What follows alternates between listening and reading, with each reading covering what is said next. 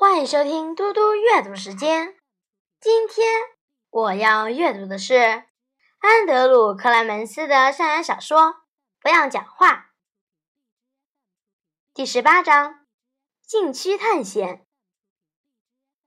夏特校长在十一点五十九分赶回学校，在他的桌子上有好几张字条，连椅子上也粘了一张便条纸，上面写着。请到教师办公室，有事商讨。欧弗比老师，大侠的校长行色匆匆，他一心挂念着五年级的午餐时段，他一定要准时出现。五分钟后，侠的校长已经手持他的红色大扩音器，站在操场中央，面对第二天的沉默安静。但今天的情况不同。他环顾整间餐厅，全体五年级学生竟然蓄意违反他的要求，这实在超出他可以忍耐的极限，一把将他推入了红色禁区。他咬紧牙根，心中的怒火熊熊燃烧。他知道自己已经气炸了，他也知道气炸绝非一件好事，却无法抑制这股怒火。他还知道。一边生气一边跟孩子讲话是不好的，但他控制不了自己，他必须要跟这群学生讲话，立刻。他应该可以很小声地说，所有在场的孩子势必也听得见，但他并没有那么做。他按下扩音器的开关，你们全都忘记今天早上朝会的事情了吗？校长的声音传到墙壁，又弹了回来。恢复他的只有全体学生的眼光。他把扩音器对准戴维，叫道：“戴维·帕克，回答我！你记得今天早上我跟你们讲的话吗？”戴维点点头。校长接着喊道：“开口回答我，大声说出来！”于是。戴维吞下嘴里第一口奶油气死意大利面，说：“记得。”他的声音小到不能再小。他觉得自己好像《绿野仙踪》里的稻草人在跟巫师欧兹大王说话。夏德校长前进五步，逼近戴维身旁，怒吼：“那你为什么不跟你的同学们讲话？”戴维从来没看过夏特校长如此生气，但也从来没有人拿着扩音器对他大吼。被这样一个无比巨大、强烈的声音指责，一点也不公平。所以，戴维决定不再害怕，也不再气愤，管他会发生什么事。戴维耸耸肩，没话说。这句话毫不虚假。在夏特校长开始怒吼前，他就只是心情愉快地坐着、吃着、思考着。站起来！戴维立刻起身。餐厅里所有学生的目光也集中到他身上，还有马罗老师、警卫以及餐厅里的工作人员们。夏特校长大声咆哮：“说话！”我要你现在就说话！我要听见你告诉泰德，今天早上你在课堂上学到的每一件事，就是现在开始跟泰德说。戴维不是那种易怒的孩子，至少大部分时候不是。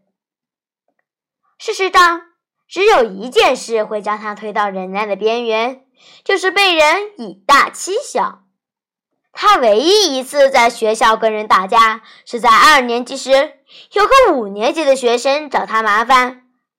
他从那次经验学到，不能对看起来比自己凶狠的人忍气吞声。一旦忍气吞声，被人以大欺小的情况只会更加严重。而这就是戴维此刻的感觉，他开始感到生气了。他觉得侠特校长正在以大欺小，他是一个拿着大喇叭对付小孩的大人。校长再次大吼：“说话！”事情就这样发生了。戴维越过边线，跨入禁区。他盯着校长的脸，大声说出：“如果我不想说，就不用说。现在是午餐时间，我们不想讲话。”刹那间，一个句子跃进了戴维脑海。这句话他在电视上听到过数十次。这句话通常都是对着双手背铐起来的罪犯说。然而，此刻也没有什么关系了。戴维看了看餐厅里的同学，大声喊出：“你有权保持沉默！”话一说完，他紧闭双唇，双手交叠在胸前，坐回位子上。林夕是第一个跟上戴维肢体语言的人，他眼睛盯着夏特校长，慢慢举起双手，交叉放到胸前。和他同桌的女生们也立刻摆出相同的姿势。很快的，这个姿势就如同池塘里的涟漪，迅速在餐厅里蔓延。所有的五年级学生都瞪着校长，手支胸前，安静到了极点。夏特校长慢慢的看着整个餐厅，他挺直身体，然后大步走出去。他穿过走廊，回到办公室。他向秘书乔布林小姐点头示意说：“我暂时不接电话。”然后他走进里面那间专属于他的校长室，关上了门。而此时的餐厅一片死寂，每一个学生仍旧努力维持着刚才的坐姿，手人交叠，没有动静。大家都不知道下一个动作该怎么做。直到泰德起了头，他放下双手，对戴维点点头，然后开始拍手。不到三秒钟，全部五年级的男生都像发疯似的猛拍手。戴维看看身边的朋友，只能微笑点头。又过了一秒，他才看谁也加入了。没错，所有的女生。五秒钟之后。连呼呼哈哈的叫声都出现了，餐厅变得很吵，吵到不可思议的程度。拍手声、欢呼声大到穿过餐厅的大门、墙壁，震撼持续了一整条走廊，直接进到办公室里，然后深入侠特校长紧闭的门。乔布林小姐手上的电话响了。那是那些电话。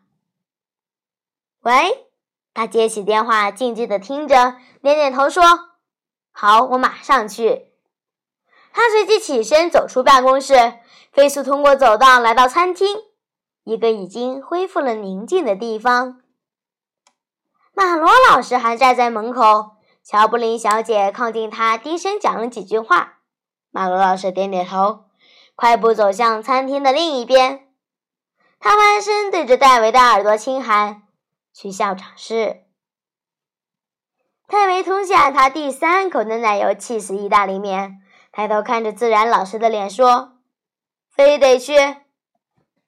他微微点着头说：“是命令。”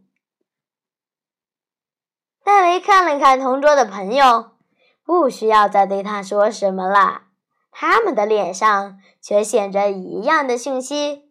什么讯息呢？很简单，也是三个字。戴维知道，那就是你完了。谢谢大家，我们下次再见。